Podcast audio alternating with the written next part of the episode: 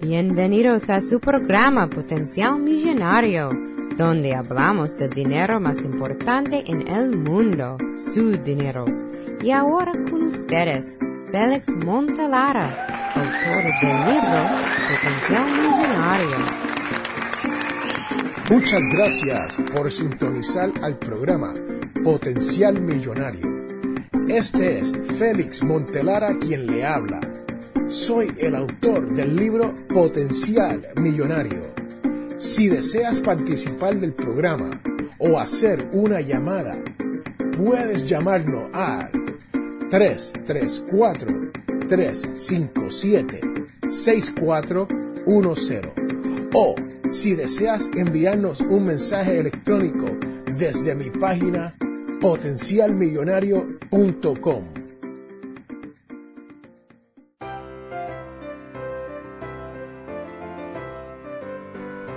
Felicidades a todos los que me están escuchando a través de potencialmillonario.com y a través de WIQR 1410 AM. Señoras y señores, hoy les quiero hablar sobre el significado verdadero de la Navidad. Sí, ¿qué cree usted que significa la Navidad? ¿Es la Navidad eso que nosotros hacemos donde salimos a gastar dinero y a comprarle regalos a todos nuestros amigos y familiares, aunque en realidad a veces no podemos costear los regalos?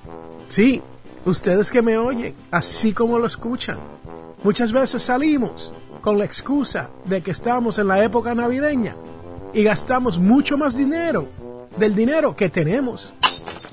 Esto quiere decir que gastamos dinero con el plástico. Sí, las tarjetas de crédito. Se nos acaba el cash, se nos acaba el dinero que tenemos, el dinero que honramos y usamos, utilizamos esas tarjetas de crédito para poder hacer estos regalos durante la Navidad. Pero mi pregunta es, ¿es esa en realidad el significado de la Navidad? Yo sé que tú sabes la contestación a esa pregunta. Y sabemos que la contestación es no. La Navidad es la celebración del niño Jesús, nacido durante esta época. No sabemos en realidad si nació el 25 de diciembre. Y no sabemos si nació el 6 de enero, como nosotros allá en Mislita del Encanto celebramos el Día de los Reyes, como el día de nacimiento de Jesús. La realidad es que no sabemos qué día exactamente fue cuando nació el niño Jesús. Pero sí sabemos que los Reyes Magos vinieron cargando regalos para él. Pero ¿cree usted que de ahí es que emana los regalos para el día de Navidad o para la temporada de Navidad? No creo. La realidad es que el 25 de diciembre, el cual es el día que la mayoría de las culturas celebran, el día de la Navidad, viene de un evento de la Iglesia Católica. Sí, ellos determinaron que ellos iban a celebrar el nacimiento del niño Jesús el 25 de diciembre. Pero también sabemos que esto de Santa Claus, del 25 de diciembre, viene también de la cultura cristiana, donde hubo un sacerdote de la Iglesia Católica por el nombre de Nicolás, que era muy generoso. Sí, y él estuvo presente 300 años antes de Cristo. Así que si usted toma esos dos datos mas tomas en consideración cómo otras culturas celebran la época navideña, usted podrá deducir el por qué hacemos estos regalos y celebramos con música y comida durante la época navideña. Pero la realidad es que si usted busca profundamente el significado de esta época, llegamos a la conclusión que se trata de una sola cosa.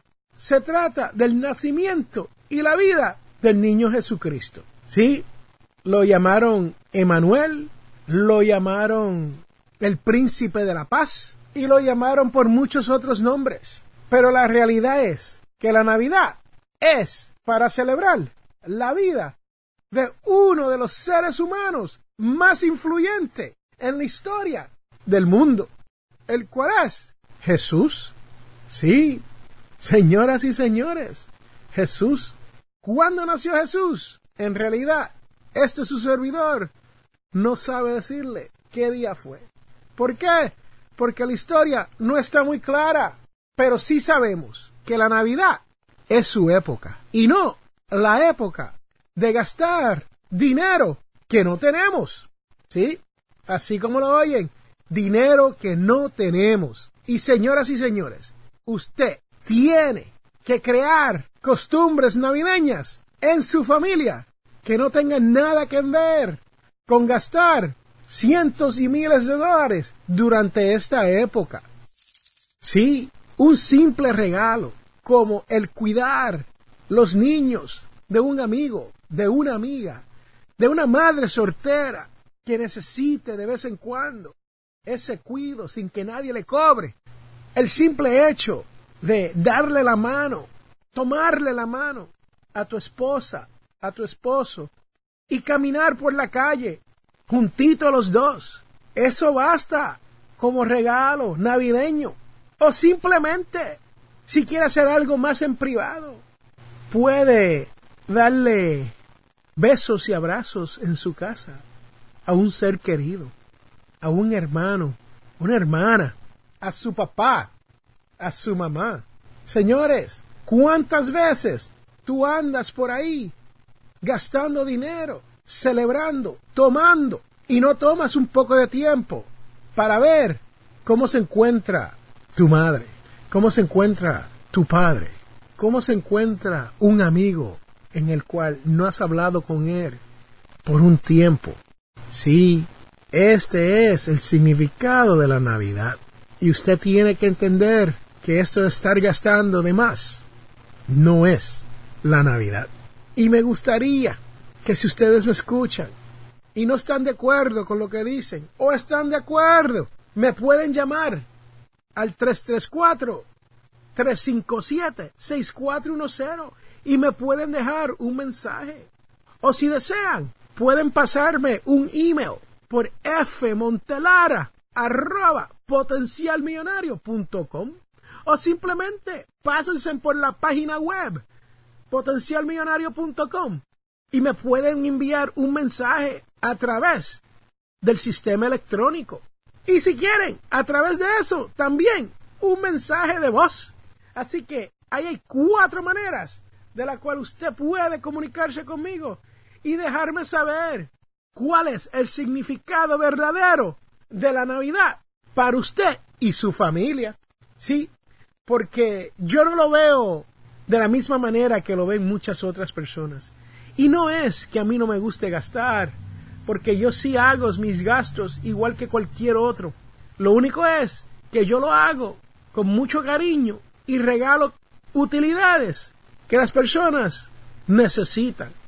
A veces hasta visitar a un amigo en un hospital durante estos días es suficiente. O si hay una madre que esté en un hospital no hay que llevarle rosas, no hay que llevarle flores, con el simple mero hecho de que usted compadezca y le diga que los quiere. Con eso basta. Sí, como les digo, no hay que gastar mucho dinero para uno poder dar el significado verdadero de las navidades. Y ahí los dejo. Si usted quiere, comuníquese conmigo al 334 357 6410.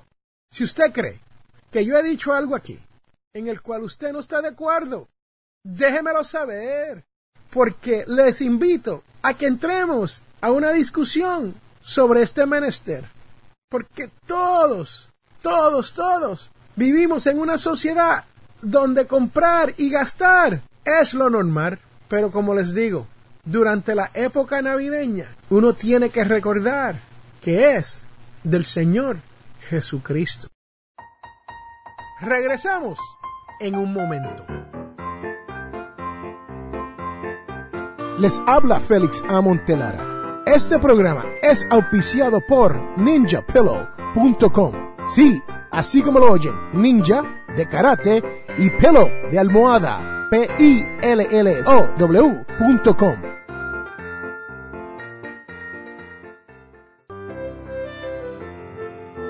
Amigos de Potencial Millonario, les habla Félix A. Montelara. Que la luz del Señor permanezca viva en tu corazón y te guíe por el camino de la paz y la felicidad.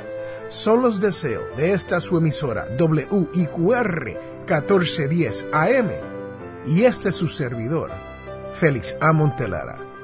Y recuerde que todos tenemos potencial millonario. Que tengan un gran año 2015 y una feliz Navidad.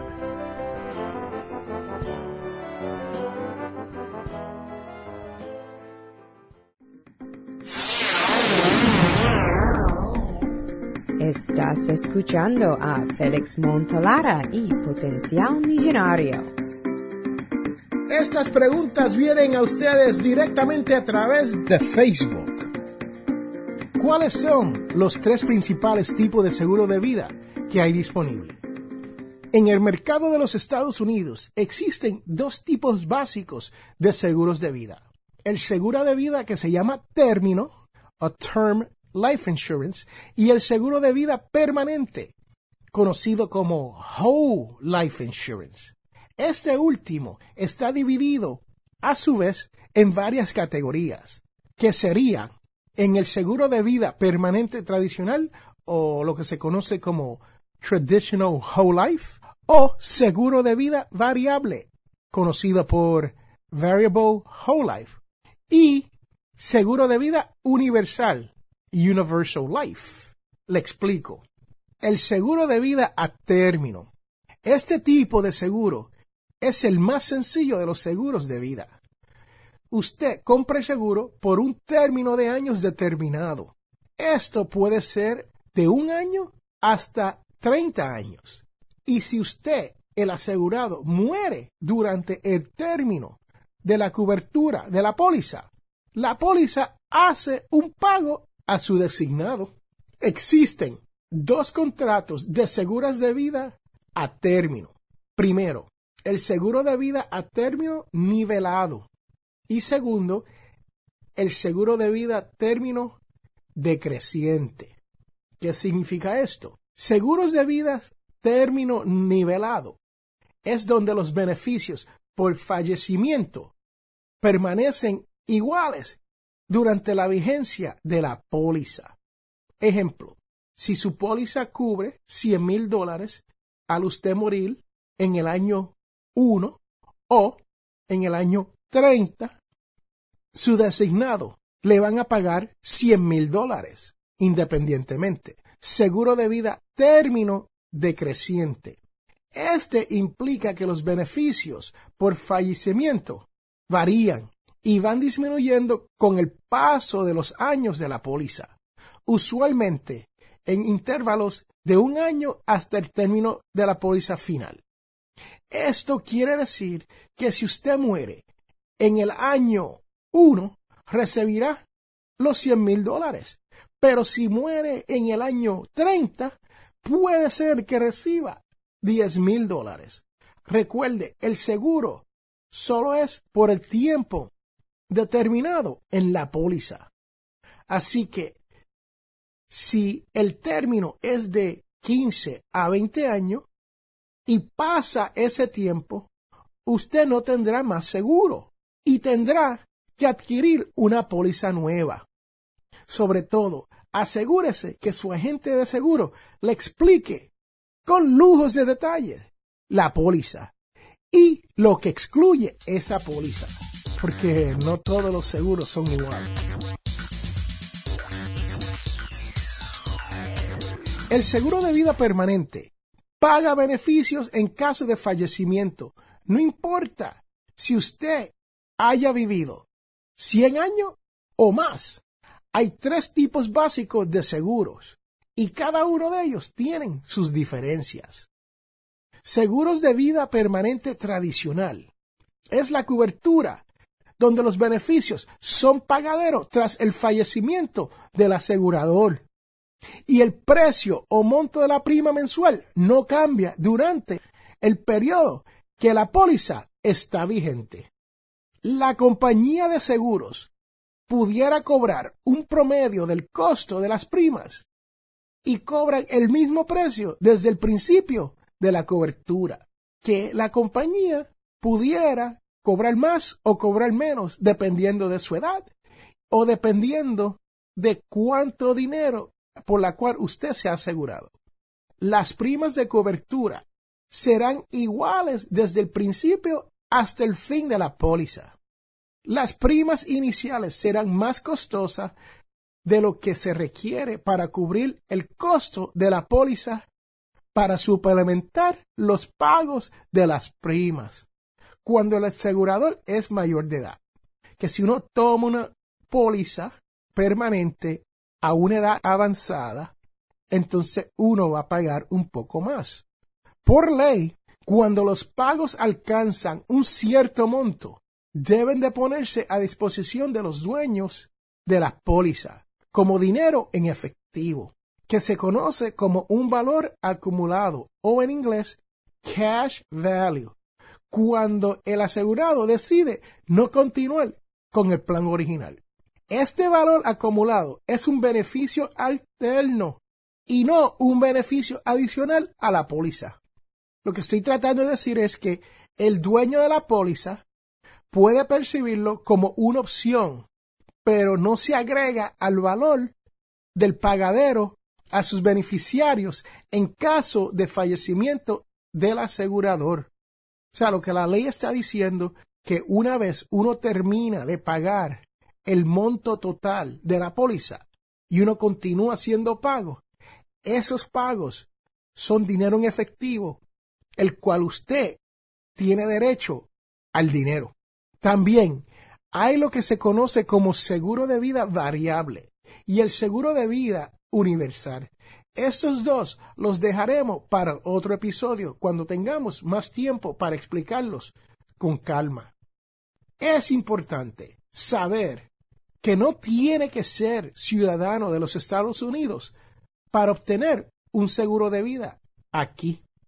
Si no lo es, generalmente usted debe de poder probar su estado de residencia en los Estados Unidos la mayoría de las compañías de seguros requieren que haya sido residente en los últimos dos años.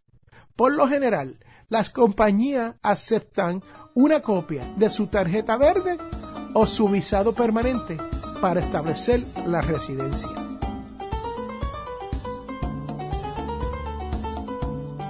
Este mensaje llega a través de Twitter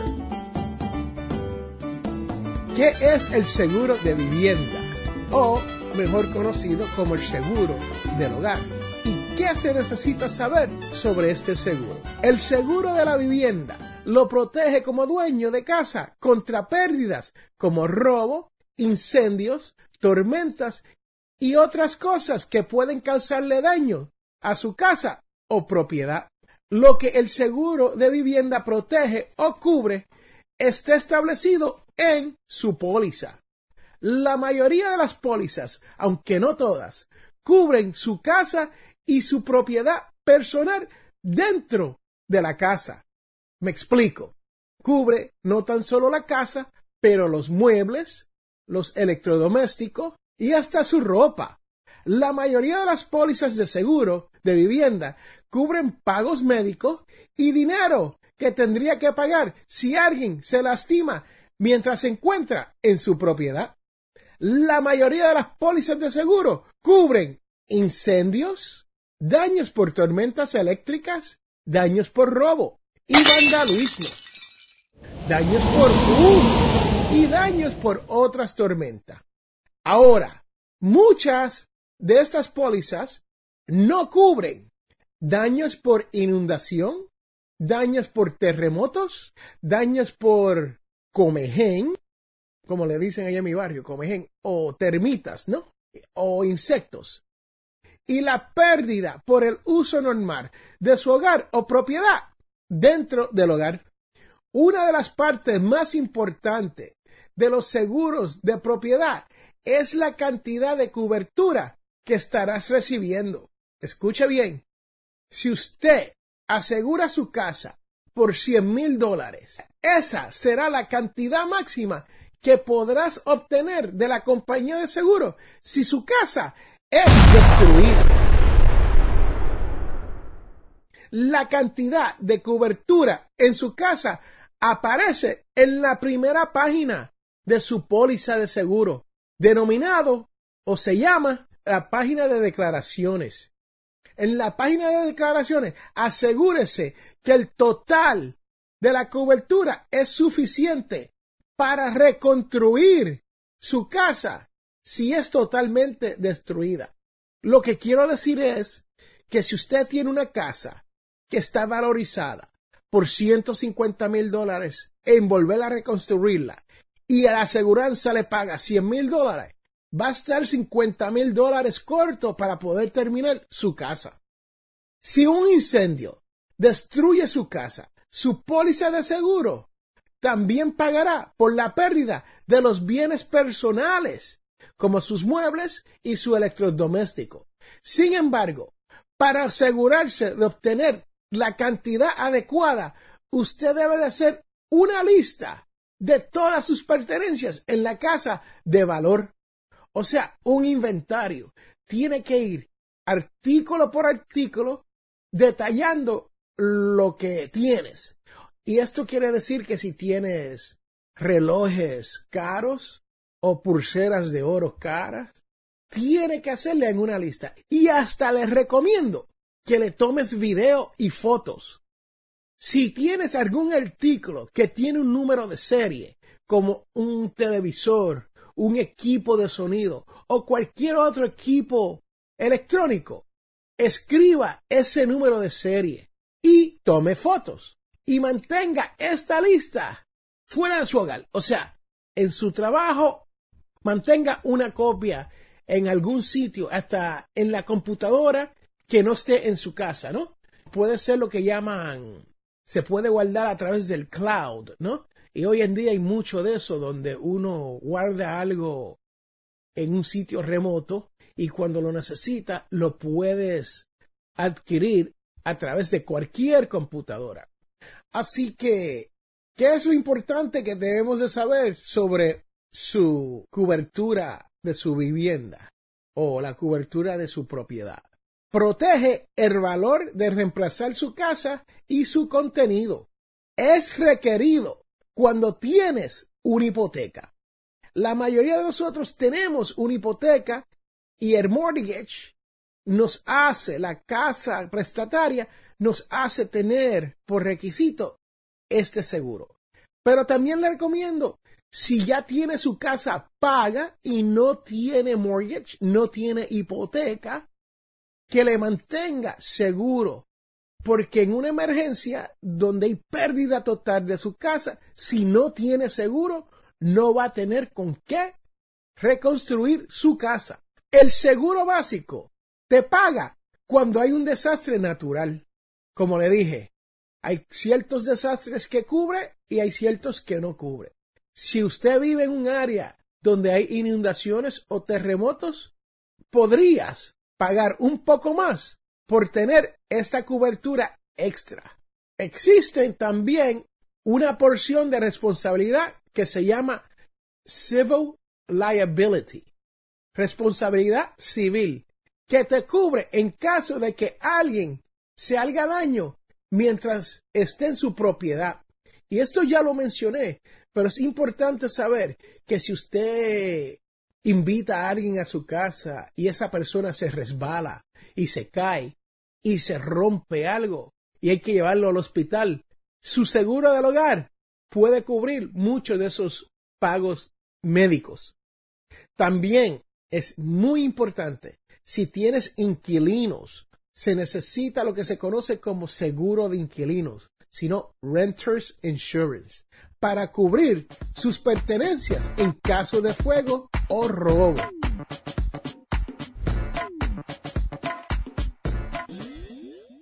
En este mundo, las personas cambian cuando se dan de cuenta del potencial que tienen para cambiar las cosas. Les habla Félix A. Montelara. ¿Tienes problemas económicos? Entonces, tienes que leer mi libro, Potencial Millonario. Aprenderás a cambiar las cosas, logrando que su dinero llegue a fin de mes. Potencial Millonario está disponible en amazon.com o de potencialmillonario.com. Cómpralo ya.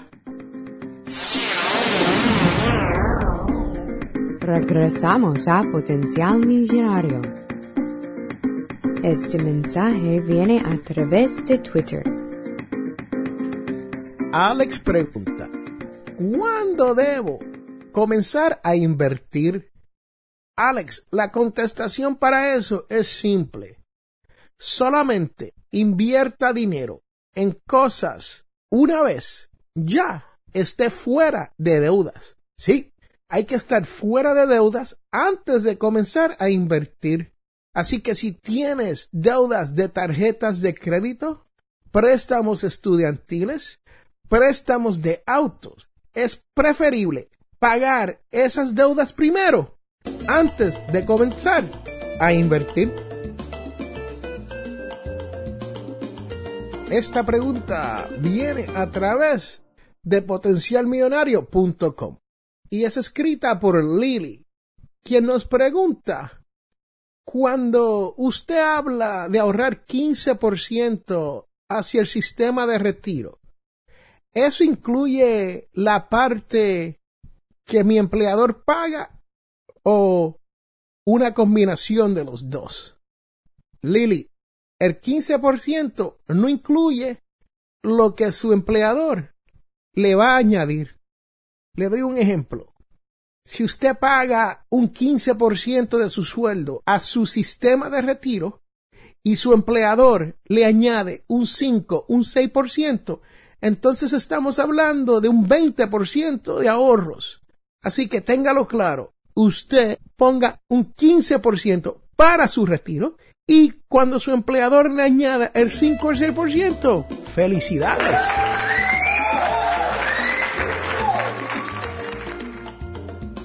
Este mensaje viene a través de Facebook. William y Sofía nos hace esta pregunta. ¿Estamos casados? ¿Deberíamos de tener cuentas de cheques por separado?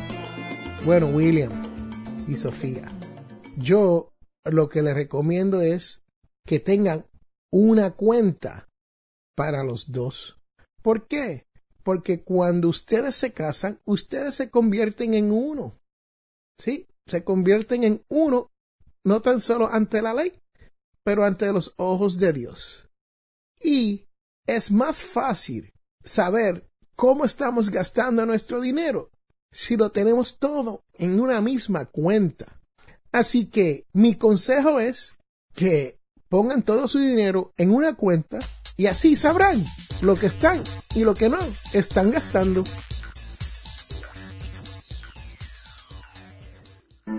Te invitamos a la Iglesia Católica Nuestra Señora de Guadalupe. Tenemos misas en español todos los sábados a las 7 pm. Estamos localizados en el 545 White Road en Wiptonka. Para más información, llame al 334-567-0047. Hemos llegado al final de nuestro programa Potencial Millonario. Si le gustó lo que escuchó hoy, se puede comunicar con nosotros al 334-357-6410 o se pueden comunicar a través de nuestra página web Sintonice el próximo sábado a las 8 de la mañana. Y recuerde, todos tenemos potencial millonario. La información provista en este programa es para ayudarles a entender los conceptos básicos de las finanzas personales y no debe ser tomado como asesoramiento jurídico legal u otros servicios profesionales. Esta información no constituye asesoramiento sobre impuestos o inversiones. Consulte su asesor en finanzas o impuestos con respecto a su situación particular. Potencial Millonario y o Félix Montelara no es responsable por pérdidas directas o indirectas ocurridas por conceptos aplicados a la información expuesta en este programa.